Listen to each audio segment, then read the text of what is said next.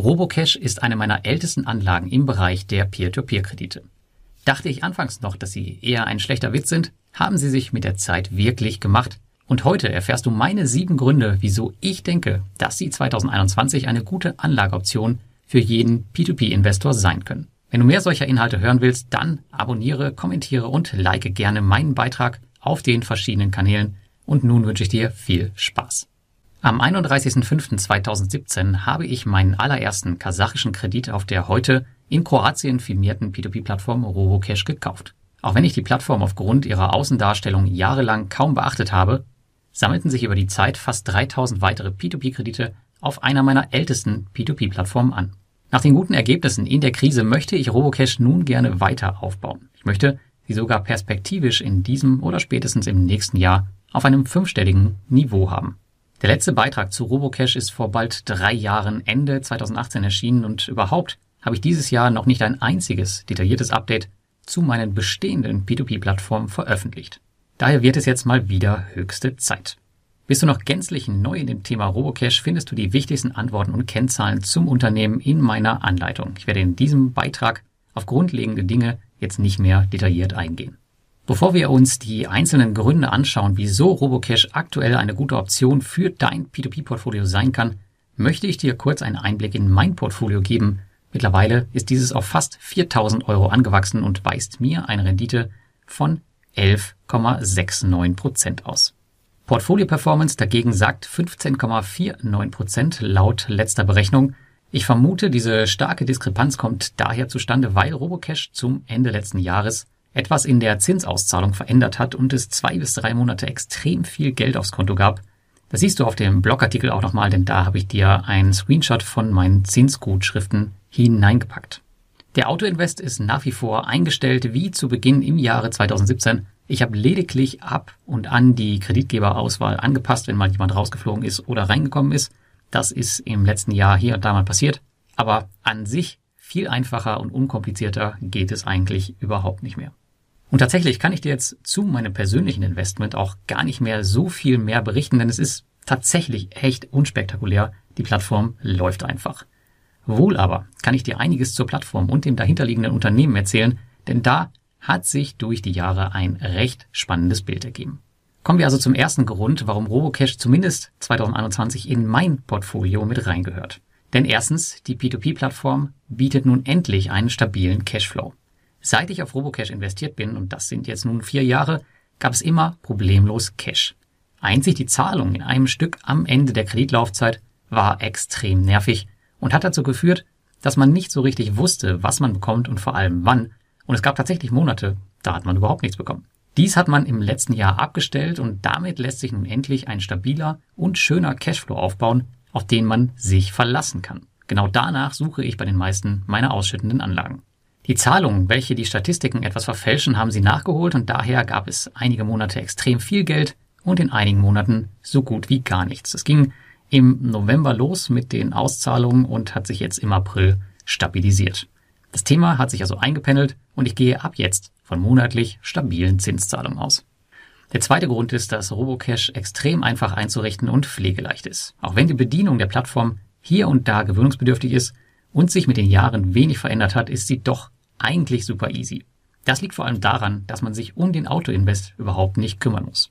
Einmal angelegt, befindet sich das Geld im Autoinvest und es liegt nicht im Portfolio rum und muss von dort reinvestiert werden. Das führt dazu, dass normalerweise keine Kontrolle notwendig ist. Zahlt man jedoch auf die Plattform ein, muss man einmalig die neuen Gelder in den Autoinvest verschieben, damit er sie verarbeitet. Genau wie es die Website schon bekommen hat, will Robocash in diesem Jahr auch noch ein völlig neues Interface für die Investoren veröffentlichen. Ich bin gespannt, was sie sich dort einfallen lassen und hoffe, dass sie es besser machen und nicht verschlittbessern.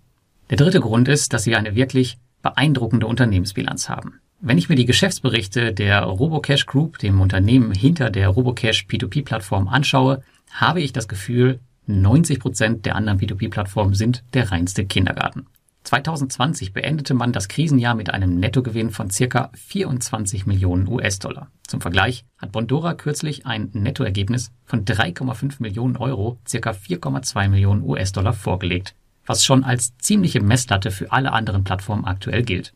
Natürlich ist der Nettogewinn nicht alles. Schaut man jedoch auf andere Kennzahlen, sehen die nicht minder beeindruckend aus.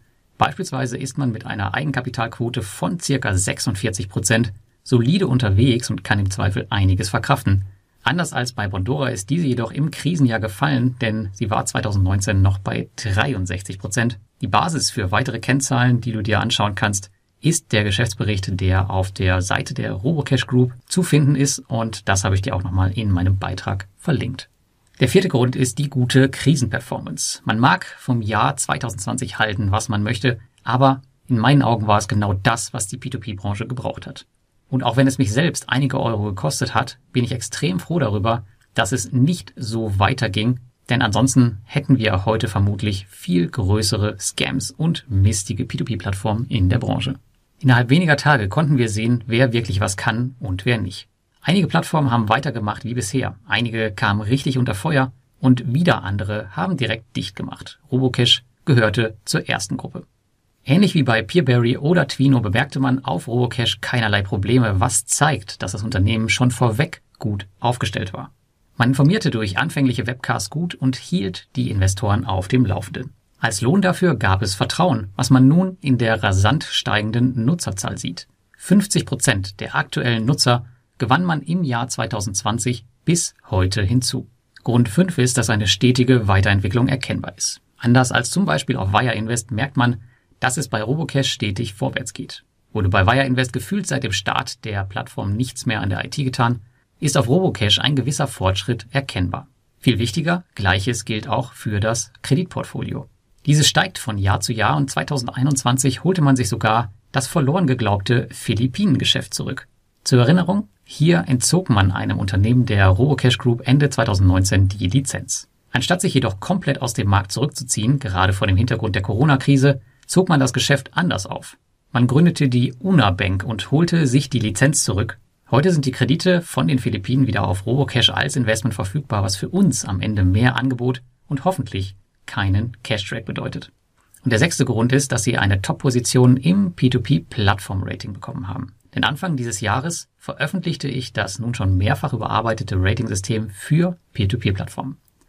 Auf Basis eures Feedbacks habe ich hier nun viel mehr den Fokus auf die Sicherheit gelegt. Im Ergebnis landet Robocash hierbei auf Platz 4 gleich auf mit Bondora. Verantwortliche Faktoren dabei sind vor allem der auditierte Geschäftsbericht, der auch noch stetig einen Gewinn ausweist, die lokale Regulierung der einzelnen Kreditgeber und die Erfahrung bzw. die Performance in der Covid-19-Krise. Und der siebte Grund ist, dass Robocash eine Top-Plattform in Europa nach Kreditvolumen ist. Eine Seite, die ich regelmäßig aufrufe, ist P2P Market Data. Hier kannst du das vergebene Kreditvolumen der einzelnen P2P-Plattformen sehen, wie es sich in den letzten 90 Tagen verändert hat und wie es im Vergleich zu den 90 Tagen davor aussah. Aktuell sehen wir Robocash hier in einem sehr bekannten Umfeld. Auf Platz 13 im Ranking liegend sind sie direkte Verfolger von Wire Invest, Estate Guru und Bondora. Und wie du dort sehen kannst, holen sie auf Wire Invest und Bondora auf und könnten in nicht allzu ferner Zukunft in die Top 10 Europas einziehen. Das ist schon eine beeindruckende Bilanz für eine P2P-Plattform, von der man doch eigentlich so wenig hört, oder?